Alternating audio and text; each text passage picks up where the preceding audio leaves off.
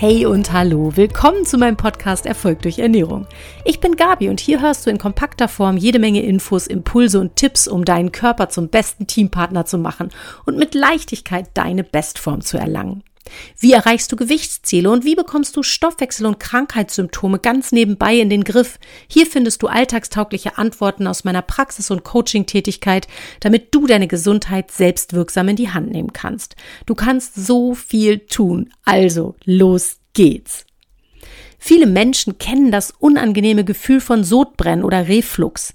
Nach landläufiger Meinung entsteht dieses Brennen hinter dem Brustbein in der Speiseröhre oder im Rachenraum, weil zu viel Magensäure produziert wird, aufsteigt und dadurch ein brennendes Gefühl verursacht wird. Spannend, die in der Schulmedizin typischerweise eingesetzten Magensäureblocker, man nennt die auch Protonenpumpeninhibitoren oder Protonenpumpenblocker, die helfen gar nicht immer. Der Schluss liegt also nahe, dass es auch andere Ursachen für dieses Brennen gibt. In dieser und in der nächsten Folge möchte ich dir eine Theorie zur Entstehung von Sodbrennen vorstellen, die in meiner Praxis immer wieder mehr bedient wird, der sogenannte Magensäuremangel. Gerade im Zusammenhang mit Reizdarm, Motilitätsstörungen und SIBO finde ich dieses Konzept hochinteressant und natürlich spreche ich in der nächsten Folge auch darüber, wie man in die Therapie einsteigen kann. Erstmal brauchen wir ein bisschen Theorie zur Physiologie des Magens, damit du genau verstehen kannst, worauf ich am Ende des Tages hinaus will.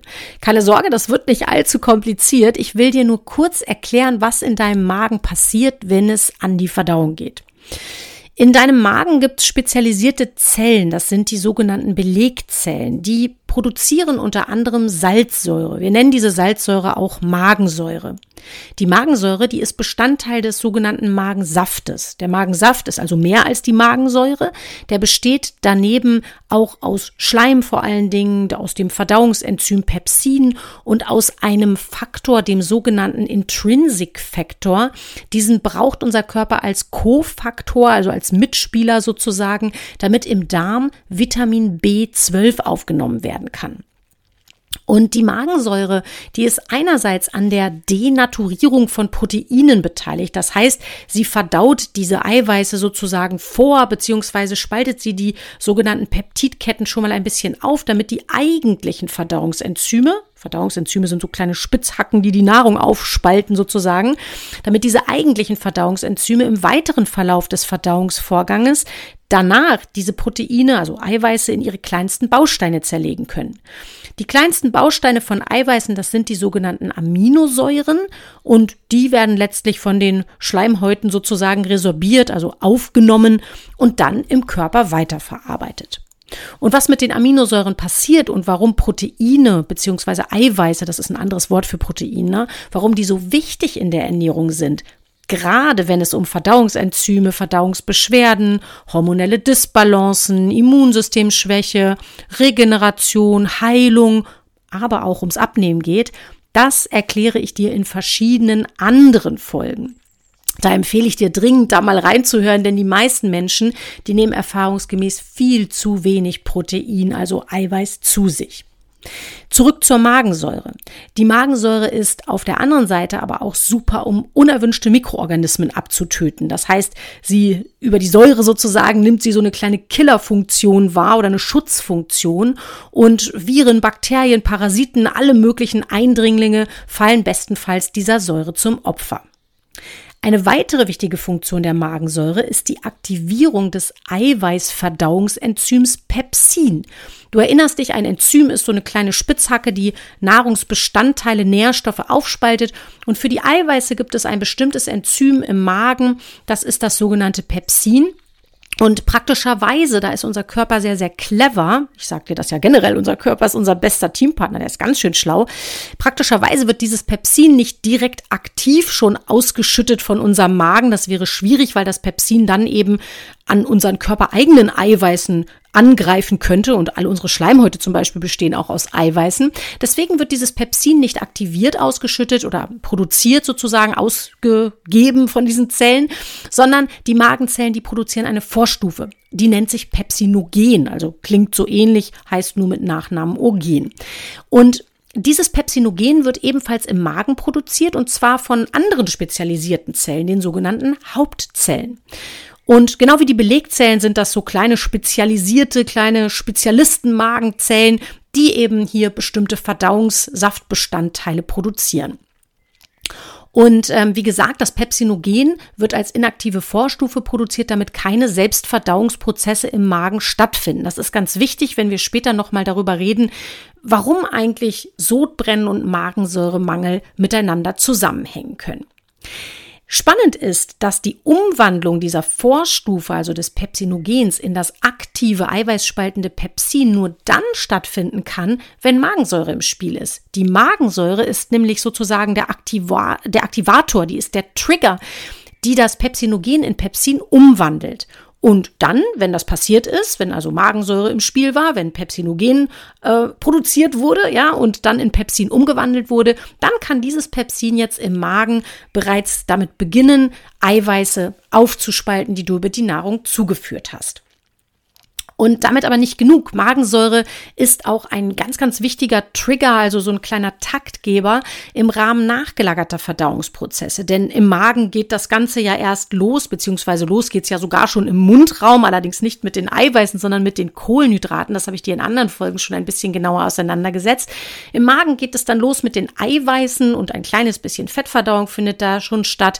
Und die eigentliche Action verdauungstechnisch, die passiert aber direkt nach dem Magen im oberen Teil Teil des Dünndarms, genau genommen im Zwölffingerdarm. Und dort werden ganz, ganz viele Verdauungsenzyme zum Einsatz kommen, die zwar nicht übermäßig im Darm gebildet werden, sondern vor allen Dingen von unserer Bauchspeicheldrüse, aber die werden dorthin eingespritzt in den Zwölffingerdarm, also in den oberen Teil des Dünndarms und da findet dann sozusagen ein Kernprozess der Aufspaltungsprozesse statt. Und wie viele dieser Enzyme in der Bauchspeicheldrüse gebildet werden und wie viel Action sozusagen in unserem Darm letzten Endes stattfinden kann, wenn es um die Verdauung geht. Das hängt zum großen Teil auch von unserer Magensäureproduktion ab. Die steht also relativ weit vorne in dieser Kette sozusagen in dieser Aktionskette, wenn es um Verdauungsprozesse und eben insbesondere um Verdauungssaftbildung geht.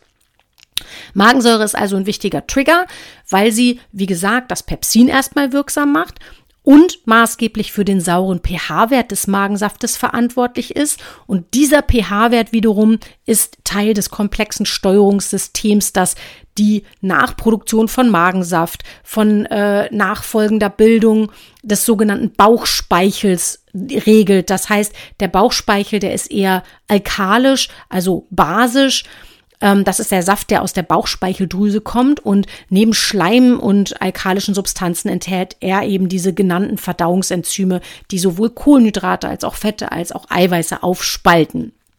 Und ähm, die Aufspaltungsprozesse für die Nährstoffgruppen, die dann im Darm stattfinden, die betreffen eben neben den Eiweißen auch Kohlenhydrate und Fette.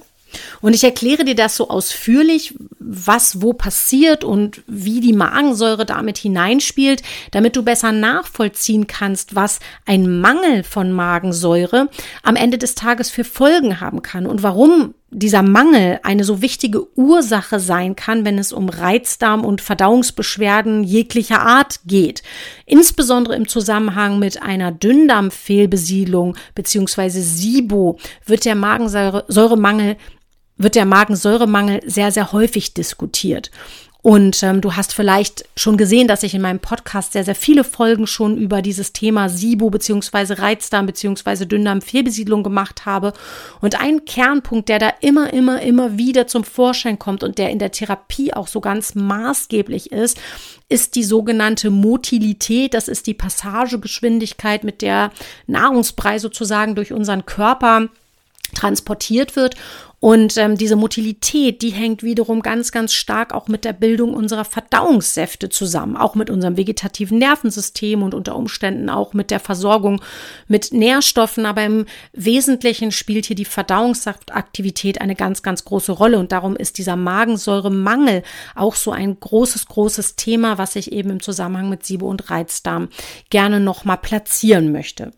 Und aus den genannten Aufgaben der Magensäure leiten sich jetzt eben typische Folgen eines Mangels an Magensäure ab. Das sind zum Beispiel eine unzureichende Beseitigung pathogener Keime. Das heißt, vielleicht können sich unerwünschte Bakterien beispielsweise oder auch äh, Mykosen, also Pilze, Hefen, viel, viel leichter im Verdauungstrakt anreichern, wenn Magensäure eher mangelt. Ein weiterer Punkt ist die unzureichende Ansäuerung des pH-Wertes des Magensaftes. Dann eine unzureichende Vorverdauung von Proteinen, also diese Denaturierung kann nicht vernünftig stattfinden. Dann eine mangelhafte Aktivierung des eiweißspaltenden Enzyms Pepsin aber auch eine unzureichende Motilität, also eben diese Passagegeschwindigkeit des Nahrungsbreis. Ebenso kann das dazu führen, dass äh, Verdauungsenzyme oder diese Anregung der Bildung von Verdauungsenzymen unzureichend ist und dass eben die Verdauungssäfte der Bauchspeicheldrüse nicht vernünftig gebildet werden.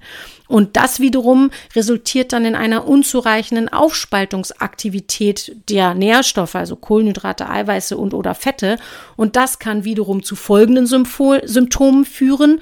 Unverdaute Nahrungsreste verbleiben im Darm, Gärungs- und Fäulnisprozesse setzen ein, Gärung führt zu Gasbildung und dadurch eben zu Schmerzen oder Meteorismen oder Blähungen. Das Mikrobiom, also die Bakterienbesiedlung des Darms, ähm, das wird suboptimal genährt. Es kann zu Dysbiosen, also Ungleichgewichten im Darmmilieu kommen. Verdauungsrückstände, Schleim- oder Fettauflagerungen können sich im Stuhl finden. Und allein durch die bisherigen Ausführungen sollte schon klar sein, dass die Magensäureaktivität ein echter Erfolgsfaktor bei der optimalen und vor allen Dingen störungsfreien Verdauung ist. Und nachdem wir das jetzt schon mal so ganz grob vorbesprochen haben, möchte ich hier für diese Folge erstmal einen Punkt machen, damit du dir das nochmal auf der Zunge zergehen lassen kannst und vielleicht auch nochmal bei dir tatsächlich im wahrsten Sinne des Wortes mal dein Bauchgefühl aktivieren kannst und mal reinspüren kannst, ob da vielleicht schon was anklingelt, dass du vielleicht schon merkst, oh ja, da ist bei mir tatsächlich so ein bisschen der Wurm drin. Denn in der nächsten Folge möchte ich dann genauer über die Rolle von Magensäure und Verdauungssäften bei Reizdarm und SIBO sprechen ich werde da auch die sogenannte Kardia-Insuffizienz mal ansprechen, die du vielleicht, wenn du mal eine Magenspiegelung hattest, auch in deinem Befund gefunden hast. Und ich möchte dir natürlich auch erzählen, wie ich diese Kardia-Insuffizienz in der Praxis behandle. Viele Patienten werden die nämlich wieder los. Und dann sprechen wir natürlich noch genauer über den Magensäuremangel, wie der entsteht und warum er die Ursache für Sodbrennen sein kann. Abonniere am besten direkt meinen Podcast bei deinem Podcast-Anbieter, damit du direkt benachrichtigt wirst, wenn Teil 2 veröffentlicht wird. Und bis dahin bin ich total gespannt, ob du auch Probleme mit der Magensäure hast, wie viele andere Menschen, und welche Fragezeichen dazu in deinem Kopf bestehen. Falls es da noch spezielle Fragen gibt, freue ich mich total, wenn du sie mit mir teilst. Am besten geht das bei Instagram. Da habe ich zu jeder Folge immer einen Beitrag und da kann man in der Kommentarfunktion sich ganz gut austauschen. Denn wenn du mir deine Fragen dort stellst, dann nehme ich die natürlich auch gerne mit auf und berücksichtige die hier in diesem Podcast, sodass ich dir da entsprechend auch den Input geben kann, nachdem es dich auch wirklich verlangt und der dich wirklich weiterbringt. Ich freue mich auf dich, wenn du nächstes Mal wieder dabei bist und sende dir ganz, ganz viele Grüße. Deine Gabi.